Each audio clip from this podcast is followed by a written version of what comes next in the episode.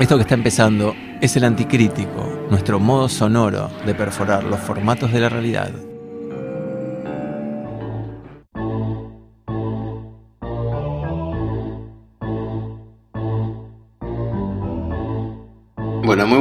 Tardes a todos los oyentes del Anticrítico. Esto que está empezando es el Anticrítico número 22, la despedida del año 2019, por supuesto, y los festejos claro, de fin de año. Vamos a hacer un repaso por todo lo que ocurrió durante este año que nos transformamos de radiales a podcasters y siempre nos pueden encontrar, por supuesto, en anchor.fm barra el anticrítico o en Spotify.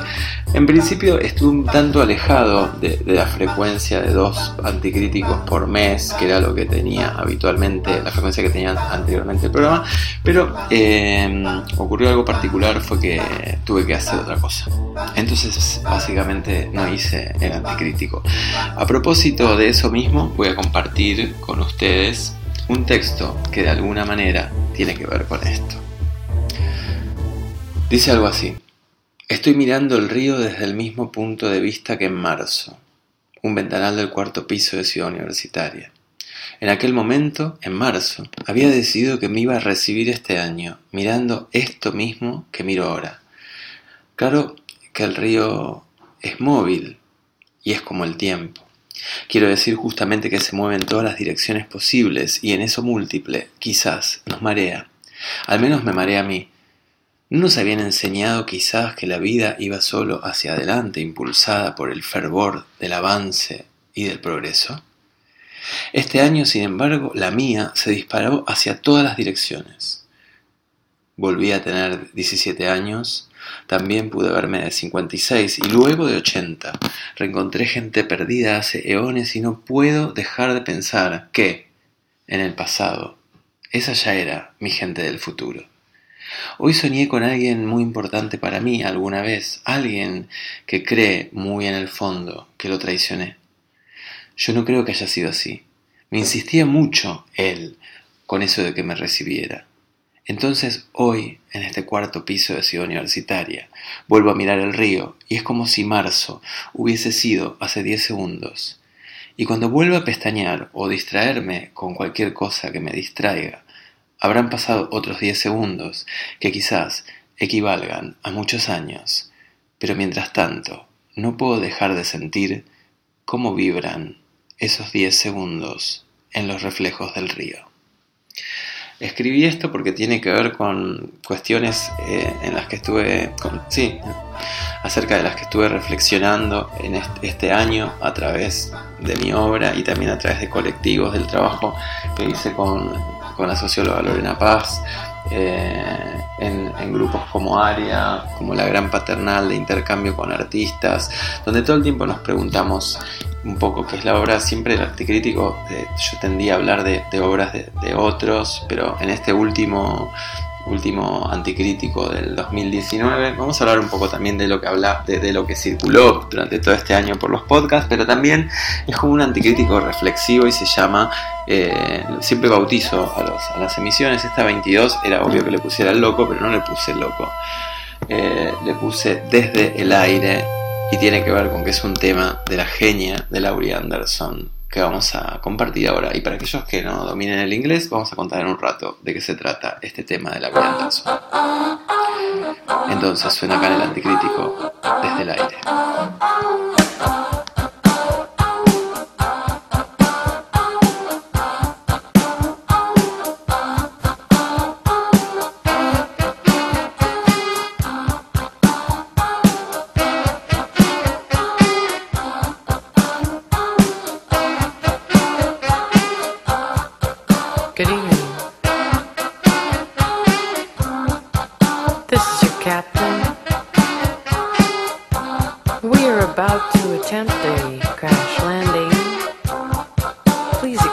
Shaw cigarettes. Place your tray tables in their upright lock position. Your captain says, Put your head on your knees. Captain says, Put your head in your hands. Captain says, Put your hands on your head, put your hands on your hips.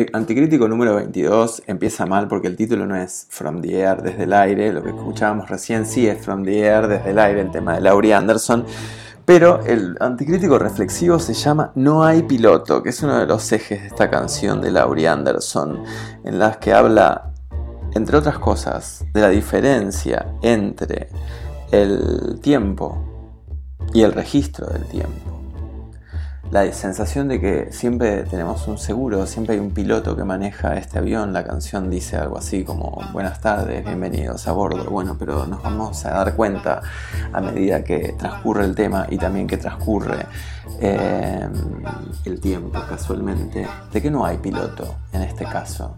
Estamos solos en un avión del cual hay que saltar. Es un lindo, muy lindo y muy arriba mensaje navideño.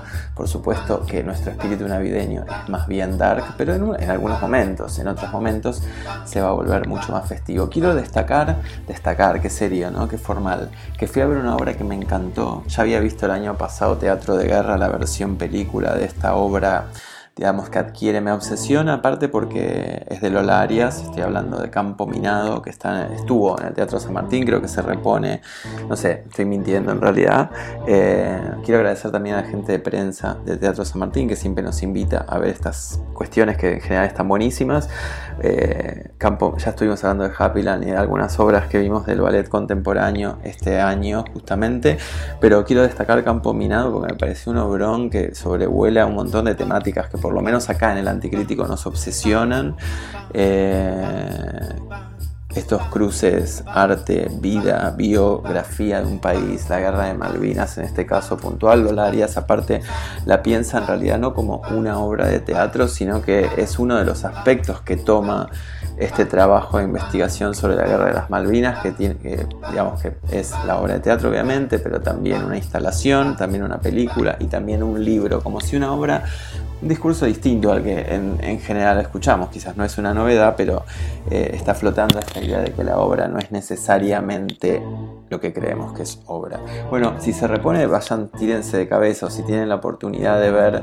Eh, Teatro de Guerra, perdón, sí, Teatro de Guerra, la película también la vimos el año pasado, eso en el 2018, quiero decir, en el Parque de la Memoria al aire libre, que también fue una experiencia muy particular.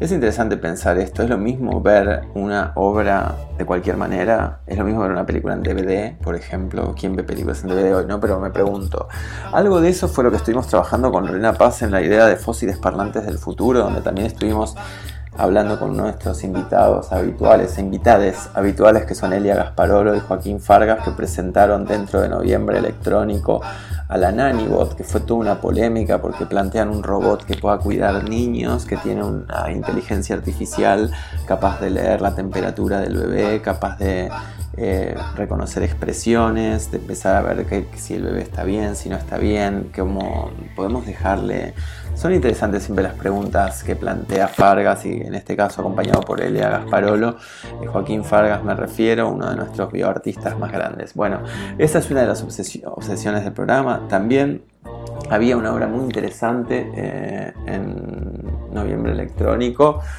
sobre biotextiles. Vamos a estar hablando de todo lo que había en Noviembre Electrónico, quizás en un rato, quizás no. También vamos a estar escuchando a Gisela Mazara, que es una compinche, no, una compinche, es una... Eh, no me sale la palabra, no quiero decir colega, porque tampoco sé si es colega necesariamente, pero mm, una aliada, una aliada. Eh, con Gisela dimos hace un tiempo el taller de arte, el seminario en realidad de arte y tecnología en la extensión universitaria de Puan, de filosofía y letras. Ahora ella está viviendo en Sofía y desde allá cubrió, ahora está un poco atrasada la noticia, pero nunca es tarde, la Bienal de Estambul. Así que va a estar hablando Gisela, creo que va a estar hablando ya, ¿puede ser? ¿Está hablando ahora? Los dejo con Gisela Mazara. Esto es el anticrítico. Antes de que la escuchemos a Gisela, quiero agradecerle a Ale Macei, que siempre nos regaló entradas durante todo el año para ir a ver a Pan. De hecho, tuvimos oyentes yendo a la última del año, que fue la semana pasada. Eh, no, sí, la semana, el jueves pasado, que estuvo Juana Molina. Eh, junto a PAN Percusión. Esto es percusión con señas, el invento de Santiago Vázquez del que ya hemos hablado, pero está bueno pues estamos de alguna manera repasando un poco todo este 2019. No quiero dejar afuera el seminario que dio eh, Jasmine Adler, del que también estuvimos hablando, pero acá como tengo todas las rutinas de los programas anteriores, eh, mm, bueno, los, sí, hago un poco de ruido también sin hacer nada. Eh, fui a ver la débil mental, ya lo hablábamos, Chinaski estuvo infiltrado, tuvimos grandes invitados realmente. Eh, también vimos en vivo la presentación del libro de Gastón Camarata. Bueno, son pequeños souvenirs de lo que pasó este año, pero ahora sí, vamos a escuchar a Gisela Mazara. En el medio son dos, bloques eh, hablando de la Bienal de Estambul y vamos a tener un poco más de música también. Lo que sonaba al principio es nuestra cortina amiga de la banda Mutandia, que es lo que suena, lo que suena intermitentemente hoy. Hay momentos que se queda la voz pelada, momentos que no, momentos que hay música, pero cuando suene algo es Mutandia. Ahora, Gisela Mazara cubriendo. Pero si estamos hablando del tiempo, ¿qué importa que la Bienal haya sido hace un mes? Quizás es, fue hace un mes o es dentro de un mes. Bueno, escuchamos a Gisela. En principio, Juan, me gustaría agradecerte la oportunidad de compartir con tus oyentes mi experiencia en la Bienal de Estambul. ¿Cuál es el recorrido que les propongo para estos minutos que vamos a estar compartiendo? En este primer segmento me gustaría hacer una introducción a la Bienal, a la visión del curador y algunas cuestiones generales. La propuesta de la Bienal, cuyo título es El séptimo continente, nos plantea o plantea como uno de los efectos más visibles del Antropoceno, que es esta nueva era geológica caracterizada por el impacto de la actividad humana en el planeta, esta gran formación, una gran masa de desechos que es llamado o denominada el séptimo continente, que consiste en 3.4 millones de kilómetros cuadrados, 7 millones de toneladas de plástico flotante en el Océano Pacífico. La Bienal va a proponer explorar este nuevo continente, un mundo donde humanos y no humanos, eh, sistemas productivos en masa y algunos elementos naturales se van a desplazar juntos, eh, reducidos a partículas de desechos. Una especie de antropología de un mundo descentrado y una arqueología de nuestro tiempo, según en palabras de Nicolas Bourgeot, curador de la Bienal, quien postuló en otros tiempos eh, la estética relacional. La idea era invitar a los artistas a explorar este territorio donde humanos y no humanos, máquinas, mm, desechos entren en colusión para producir nuevas formas. Los artistas van a trabajar desde un enfoque antropológico y el objetivo es justamente documentar este paisaje del antropoceno. La hipótesis que plantea el curador es que los artistas son exploradores, son estos antropólogos de este nuevo continente. Ellos se van a encontrar con objetos, eh, moléculas, seres, lenguajes, em, y van a expandir la antropología hacia nuevos campos en los que se incluye justamente lo no humano. Y es muy curioso porque él los denomina a los artistas como traductores. Justamente esto que él afirma es lo que uno encuentra en la Bienal. Las obras van a narrar problemáticas a modo de documentación, las obras son literales, descriptivas, señalizan la problemática, pero no van a encontrar o no encontré, en mi experiencia personal, obras que cuestionen o que investiguen. Están mucho más referidas a visibilizar.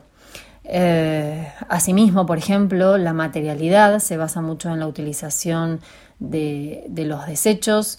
Eh, uno va a encontrar mucho collage, instalaciones, y si bien eh, se refieren al uso de la ciencia, al uso de, la tecnología.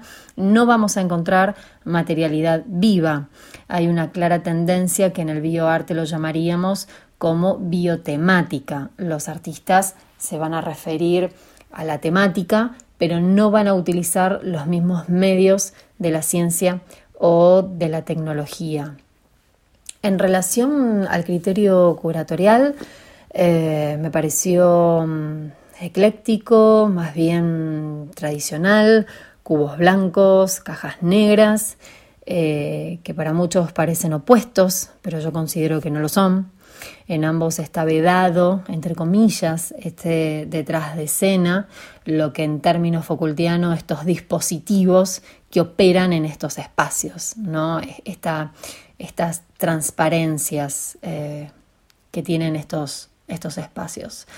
Em, algunas obras son puestas en diálogos con otras, por ejemplo es el caso de los artistas españoles, ambos son outsiders dentro del arte, ambos fueron víctimas del régimen eh, franquista eh, y aparecen junto a un pintor que trabajó bajo el régimen militar en Brasil, lo cual lo considero una clara referencia a la situación actual. Eh, uno de los proyectos que se presentó junto a la Bienal fue Feral Atlas Collective, donde participan artistas y científicos con la intención de mostrar diversos seres, como por ejemplo mm, virus o plásticos, convertidos en los protagonistas del Antropoceno. Feral se refiere a cuando los entes que fueron transformados por el hombre emprenden su propio camino. Esto es un poco en líneas generales eh, la propuesta de la Bienal y en el segmento que viene voy a proponer un recorrido por las obras, es decir, voy a instalar una serie de preguntas que surgen de, de mi contacto con las obras, por supuesto abordándolo desde mi mirada, claramente. El anticrítico. Una de las obras que elegí de esta bienal es la del artista alemán Johannes Büttner, quien plantea una serie de preguntas en relación a la tecnología, la violencia y las formas relacionales. Eh, va a abordar la precarización generalizada de nuestra época, desde la urbanidad, las crisis globales, políticas. En, sus instalaciones es muy frecuente la relación entre el trabajo humano y el trabajo mecanizado. La obra es una instalación que está integrada por siete esculturas formadas a partir de la extracción de diferentes tierras obtenidas en Turquía, que van a cubrir esqueletos de máquina. Cuando uno empieza a adentrarse en la instalación, eh, se perciben una especie de guerreros de ficción o policías antidisturbios, eh, fusionados como con unas figuras de soldados de terracota, todos van a estar invertidos, cabeza abajo, boca abajo. Em, al, al transitar por estas figuras, comienzan a sacudirse y a vibrar como si fuera una especie de mundo de algoritmos y redes que, perdieron el control o, se han vuelto violentos. La obra eh, va a reflexionar acerca de, en, palabras del artista, del uso de las masas por parte del poder político, cuyo poder no radica en lo cinético, sino en su fuerza semiótica. El título de la obra es la posibilidad de otra vida se expresa directamente en un auto de policías en llamas y oblicuamente en la cara de mis amigos. Y esto es lo interesante, a mi modo de ver, eh, en Büttner, porque pone en diálogo esta obra al tomar prestada esta frase del trabajo de Hannah Black. Ella es una artista visual, escritora, se ubica Dentro del video, la performance, hay cruces desde el feminismo y la teoría comunista. En este texto específico, ella plantea una serie de preguntas en relación, entre comillas, a la vida social y a la tecnología relacional. Em, me gustaría compartirles algunos fragmentos de este texto porque abre preguntas muy interesantes. Algunos de estos fragmentos son los siguientes.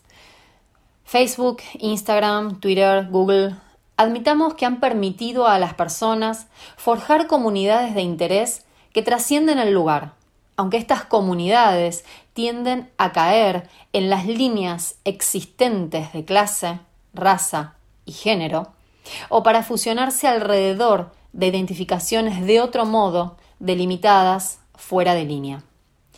Las redes sociales han hecho posibles levantamientos en red y han reunido luchas dispares hacia horizontes de reforma, revolución, identidad o supervivencia.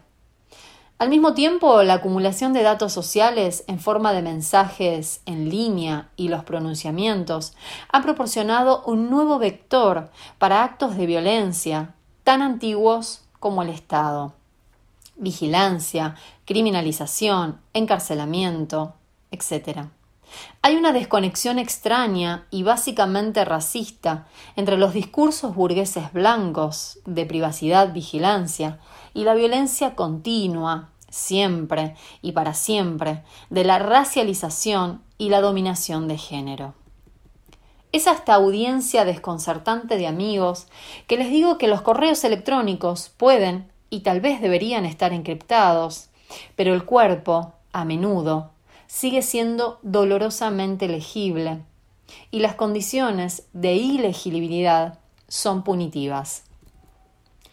El control social de las personas racializadas y feminizadas no es solo una cuestión de agentes estatales, sino de, por ejemplo, los hombres que transitan en la calle o los que no son hombres, pero todos parecen haber aprendido el mismo guion. ¿Qué me importa que no seas policía si actúas como tal? Los hashtags de Twitter sobre violencia sexual, antinegros y similares resaltan y preocupan la vergüenza de estas formas difusas de control social y su misteriosa similitud procesal. Los hashtags también son muy pedagógicos y formalmente restrictivos, tal vez como todas las colectivizaciones de experiencia, pero plataformas como Twitter son extremadamente capaces de producir críticas casi tan rápido como producir nuevas normas. El arte podría entenderse como una tecnología relacional. No puedo vivir como mi obra, a pesar de que mi obra también vive como yo, entre otros. Los científicos, tanto como los artistas, han estado trabajando en tecnologías relacionales, al menos desde la década del 50, cuando un grupo de científicos intentaron crear padres sintéticos para bebés monos, utilizando los famosos pares de madres de alambre y madres de tela. Los, los monos preferían enormemente a las cómodas madres de tela y no al alambre para dar leche. Estos experimentos demostraron que no es posible mecanizar los procesos de cuidado de un bebé mamífero si se desea que el animal crezca para poder vivir entre otros o experimentar placer. Existe el problema de cómo seguir disfrutando de la vida, el problema de cómo hacerlo bajo las condiciones de la abyección de la vida como falta de valor o su mercantilización como trabajo o como arte. Las redes sociales agregan las capacidades existentes para una relación y de esta manera mecaniza o industrializa o subsume esa relación. Algunos tecnólogos todavía están intentando desarrollar robots capaces de relacionarse con las personas. Debido a que relacionarse requiere mucha mano de obra, es peligroso y está lleno de entradas misteriosas, estos robots no resultan tan buenos. Se les da forma de mujeres, se les da la forma de mascotas, la forma de sirvientes. Esto puede o no significar que estas categorías tienen algo en común. Tanto las máquinas hechas de un agregado de la vida social como las máquinas hechas de su síntesis son herramientas para abordar y también monetizar la alienación. Con y contra la innovación, desarrollamos nuevas formas de proximidad para compensar a los que hemos perdido o para mantener a los que están constantemente bajo amenaza. La intimidad sigue siendo necesaria y difícil de mecanizar. Esto se debe a que es irreductiblemente humano o porque el trabajo de mujeres o personas que son como mujeres es barato o gratuito en el punto de servicio. Aunque cada nueva plataforma es un nuevo terreno, todavía no hay una máquina que pueda sintetizar con precisión lo que sea que anime lo social. Ese sigue siendo el trabajo de las mujeres o de las personas que son como las mujeres. Cuando se agrega lo social, por ejemplo, en una aplicación, también se agrega violencia. La violencia no es difícil de mecanizar. Ya tenemos robots que pueden hacer eso. La violencia no está fuera de lo social. Por ahora, la violencia está en todas partes. La policía es una tecnología para la generalización de la violencia. Así es el sistema legal. Todo es una tecnología para algo. El robot decepciona, no sabe cómo comportarse. La artista tampoco sabe cómo comportarse y no está completamente segura de para qué es una tecnología. Pacificación, crítica, amor. No hay tecnologías de lo social, aunque lo social aparece tecnológicamente, porque el apego no es tecnológico, no tiene un propósito. La consideración de los demás, ya sea imaginaria o real, es una máquina para intensificar o disminuir mi realidad. La supervivencia implica principalmente pasar por el dolor del reconocimiento a través de las categorías de género y raza. Le muestro una foto mía a un amigo y le pregunto ¿Cómo me veo? No me veo como nada. En la imagen tengo una cara larga y de alto color amarillo, que no significa nada, o tal vez solo no significa nada, porque no puedo soportar lo que significa. La carrera es una restricción objetiva del amor, o el amor es una categoría burguesa, una función del mito de la privacidad. Pienso así, taxonómicamente, estructuralmente. Busco en el mundo signos de mí misma. Me desplazo por Twitter y correo electrónico a las 4 a.m. porque tengo un sentimiento que llamo sentirme sola. Lanzo este sentimiento al mundo, tipeándolo en mi teléfono, con la esperanza de que muera por la exposición a los demás. Cuando me despierto al día siguiente, he olvidado lo que creía que necesitaba, pero el registro de que necesitaba algo permanece. Ser leída o leída mal no es el problema central. Leer y leer mal, en un sentido expandido, se encuentra entre las primeras operaciones del amor. El problema es el dominio de la violencia. La vida social está fragmentada por el valor. Mal traducido entre un tipo de vida y otro, a veces trato de ser comprensible para mis enemigos y a veces me vuelvo incomprensible para mis amigos. Hace unos días le dije adiós a alguien que amo y no sé cuándo volveré a ver. Entonces también me sentí contra el límite duro de las relaciones entre las personas, que también son relaciones entre las cosas. El dinero sigue siendo lo primero y lo último. ¿Cómo se separó algo llamado lenguaje de algo llamado naturaleza? La posibilidad de esta otra vida se expresa directamente en un coche de policías en llama y oblicuamente en el rostro de mis amigos. La posibilidad de otra vida se me acerca en la calle, y me pide un dólar. Todavía tengo que alcanzar el nivel de desarrollo tecnológico donde podría entender todas las formas en que se manifiesta esta otra vida. Los robots aún no pueden leernos, porque no podemos leernos a nosotros mismos. Hannah Black. Bueno, recién escuchábamos a Gisela Mazara contándonos toda la cuestión, o, por lo menos su mirada particular, que no hay otro tipo de mirada que no sea la particular. Me vas a acordar cuando te mandaban a la particular, porque no entendías algo. Volviendo a esto, eh, es todo muy lindo, como lo cuenta Gisela, pero si algunos sienten curiosidad por ver imágenes, vamos a subir algunas fotos que sacó Gisela en la Bienal a la página de Facebook del Anticrítico y también está la posibilidad de que se sumen a un grupo de WhatsApp, los que quieran, donde está todo el material cargado. Mientras tanto, si están sumamente ansiosos, pueden entrar a bienal.iksb.org barra en Repito, no hace falta el barra en, bienal.iksb.org y van a encontrar eh, esta, van a encontrar, es el sitio oficial de la Bienal, pero van a encontrar la última edición 2019, que fue la número 16 y que habla casualmente del sexto, perdón, del séptimo planeta. Eh, me quedé con los Thundercats, me parece. Ahora vamos a escuchar algo de música. Bueno, es un momento de cambio, básicamente porque el almanaque cambia, que podríamos recordar un poco a la gran Simone de Beauvoir, que se preguntaba, la noche de Año Nuevo, a través de su monólogo, La Mujer Rota, ¿qué es eso de lanzarse por los aires a una fecha fija, en un horario fijo, porque el almanaque cambia. Ahora vamos a escuchar, está súper eh, Femi Power, el, el, anticrítico número 22. No hay piloto, claro, justamente no hay piloto, es lo que estábamos diciendo desde el principio. Vamos a escuchar otra grande, otra grande total. Me refiero al tema de Change, el cambio, es por Nina Hagen y tiene que ver con festejar algunos cambios que acabamos de sufrir, sobre todo sufrir en el buen sentido.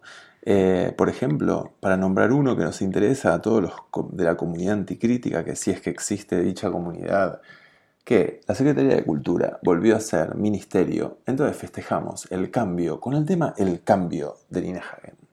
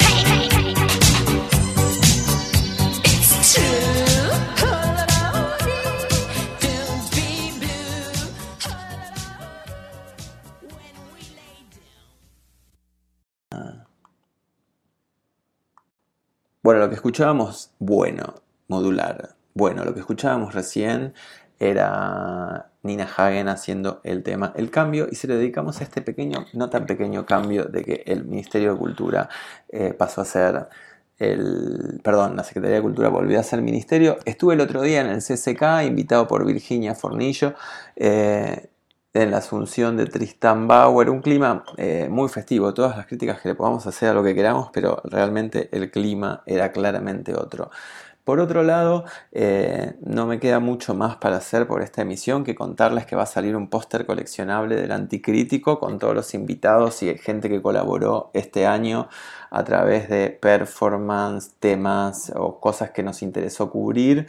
Así que les cuento que son de la partida un montón de gente entrevistados, por supuesto, como Eduardo Molinari, Daniela Lucena, bueno, Gisela Mazara que está en esta emisión 22 haciendo la crónica de la Bienal, eh, Lila Lisenberg que estuvo desde mm, Barcelona haciendo también una crónica del amigazo, Fernando Spinner que en su película, a quien entrevistamos en realidad el año pasado, pero que su película La Boya sigue zambando por todos lados, festivales, etcétera.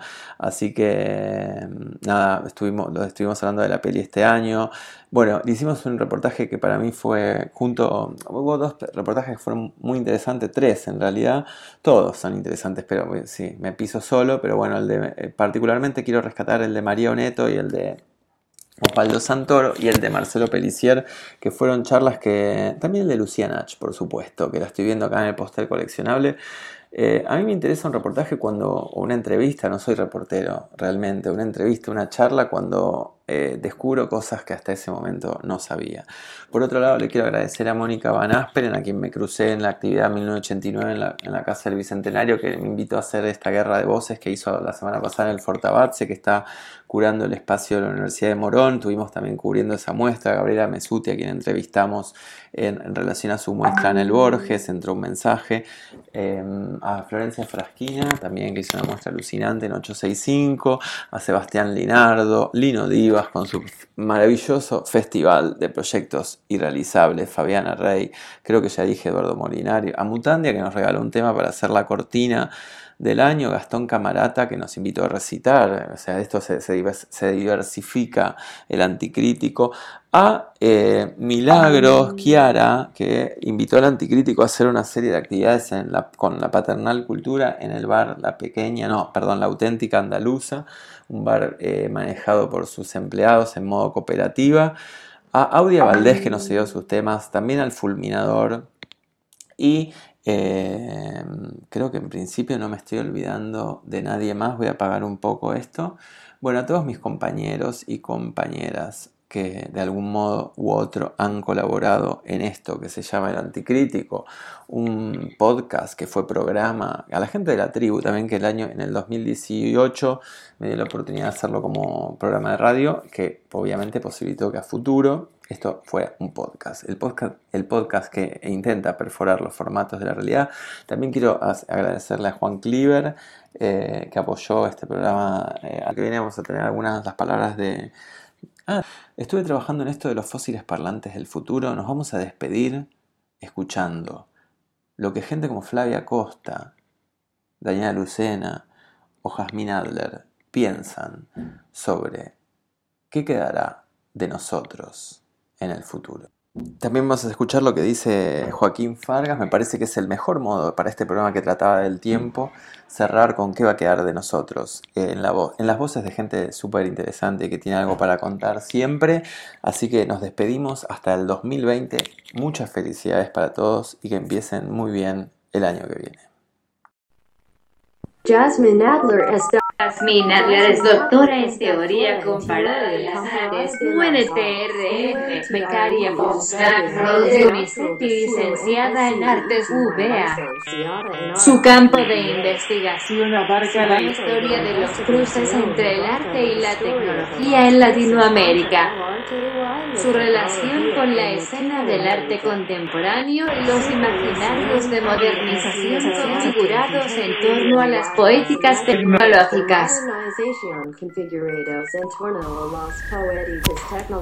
¿Qué quedará de nosotros? Eh, la verdad es que la pregunta me lleva un poco a, a, pensar en algún futuro trágico, temible, pero creo que es por el modo en que, en que la pregunta está planteada. Eh, supongo que eso se debe a que asocio ese interrogante con otro interrogante que es ¿qué será de nosotros? Una pregunta casi romántica, de alguna manera, que lleva consigo la suposición de que estamos lanzados a una especie de futuro amenazante ante el cual nuestras vidas casi que correrían el peligro de desaparecer por completo. Por mi parte no creo que lo que quede de nosotros en eso que se viene, que por otro lado no sabemos bien qué es, ni, ni cuándo, ni cómo será, pueda ser del todo anticipado. Sí puedo decir que me resisto a, esas perspectivas eh, apocalípticas que dan por sentado que la humanidad va a terminar siendo arrasada por la tecnología, eh, pero tampoco creo que la máquina nos vaya a solucionar todos los problemas de la vida, una idea que por ahí en la ciencia ficción circuló intensamente algunas décadas atrás. Es decir, que en síntesis, me entrego a la incertidumbre con la ansiedad que genera ese transitar por los bordes. Jasmine Adler, parlante 112, G 1725. Jasmine Adler es doctora en teoría comparada de las artes, UNTRF, becaria postdoctoral de CONICET licenciada en artes UBA. Bueno, ¿qué va a quedar de nosotros en el futuro? Creo que montañas y montañas coloridas de ropa usada, de ropa que ya nadie quiere. Daniela Lucena, fósil parlante número 112 gramos 1520 Daniela Lucena, Universidad de Buenos Aires, CONICET, CONICET licenciada en Sociología 2002 y doctora en Ciencias Sociales 2010, Universidad de Buenos Aires. que dinamitó. Bueno, ¿qué va a quedar de nosotros en el futuro? Que antes eran dos. Creo que montañas y montañas coloridas de ropa usada, de ropa que ya nadie quiere, de ropa vieja, acumulada, que, que ya pasó de moda y que no encuentra lugar en ningún placar ni ningún guardarropas de nadie. Digo esto por el funcionamiento actual de la industria textil que es la segunda más contaminante del planeta. Y que hace poco implementó un mecanismo conocido como fast fashion que dinamitó totalmente el funcionamiento de las temporadas que antes eran dos primavera, verano, otoño, invierno y ahora en las grandes cadenas, en las grandes cadenas de, de ropa, de locales de ropa, se presentan prendas nuevas una o dos veces por semana. de las Y esto, que antes por supuesto, aceleró el consumo, pero también aceleró e invierno, el desecho de esa ropa que se acumula en La sobre todo en una ciudad que se llama Halifax, no sé si lo estoy diciendo bien, que se conoce como la capital de la ropa usada y de la ropa mutilada y de la ropa que ya na- nadie quiere.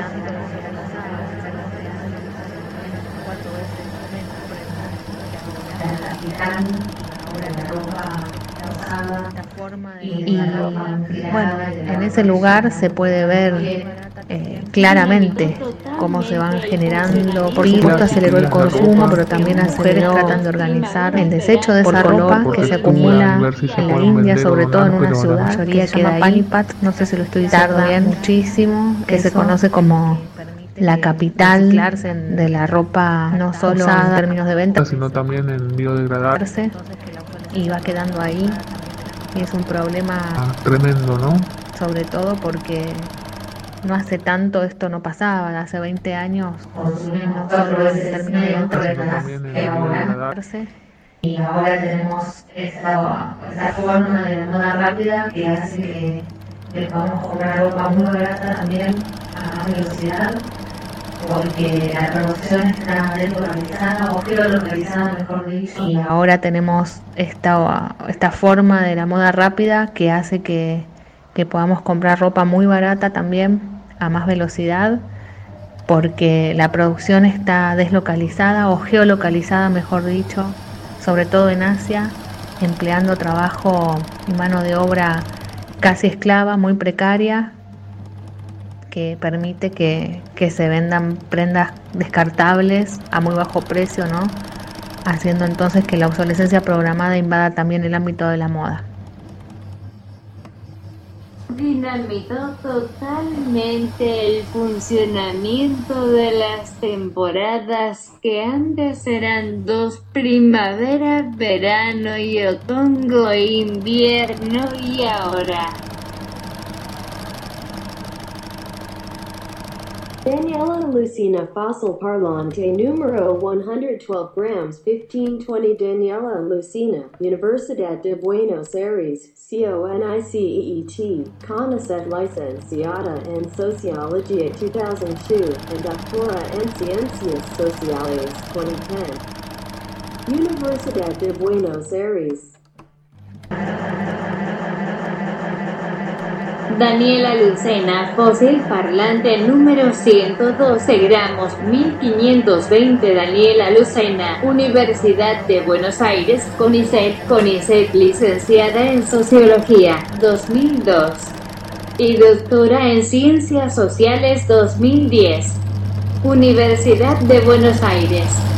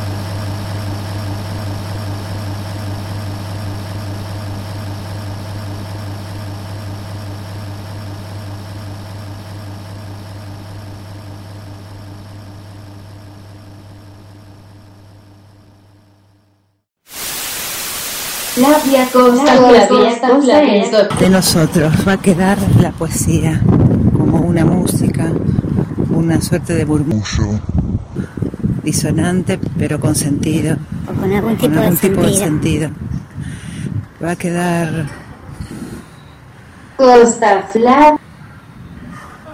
el aroma, el aroma, el aroma, espectros, fantasmas, van a quedar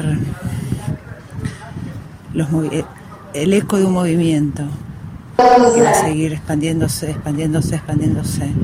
como van a quedar sueños. como formas inconclusas pero al mismo tiempo acabadas. Definidas e inconclusas. Golpes estocásticos. Va a quedar una materialidad petrolífica. Van a quedar historias sedimentadas, confusas, pero segura pero seguras, claras, eh, claras de su existencia. como forma, Como forma el malentendido. malentendido. Flavia Costa. Flavia Costa es doctora en Ciencias Sociales por la Universidad de Buenos Aires, en cuya Facultad de Ciencias Sociales se desempeña desde 1995.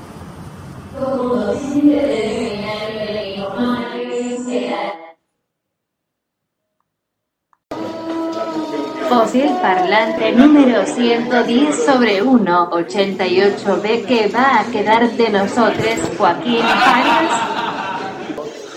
Y robótica tal vez sea la, la única superviviente del caos que estamos generando en este planeta, ¿no? Y o sea, la misión de robótica realmente es sí, como un arca galáctica llevando embriones congelados a los rincones, digamos, más alejados del universo.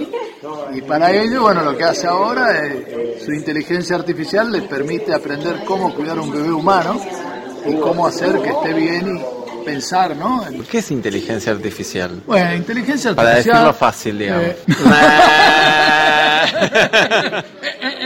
Qué buena pregunta, Mario.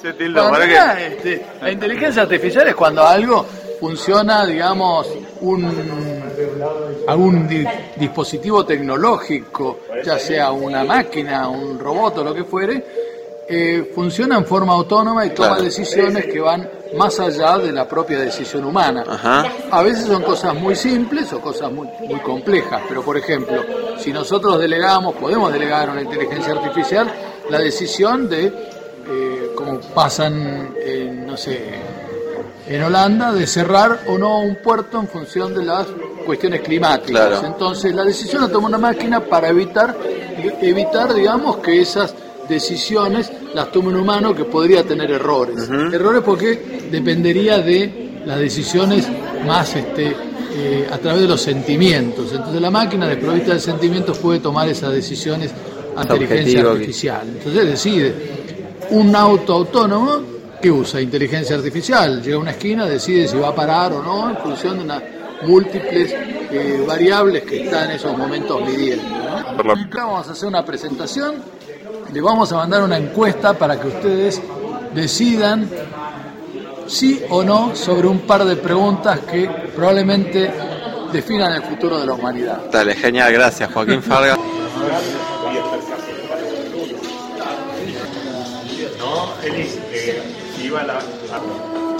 Esto que acaba de terminar es El Anticrítico, el podcast que intenta perforar los formatos de la realidad contemporánea. Nos vemos en el 2019.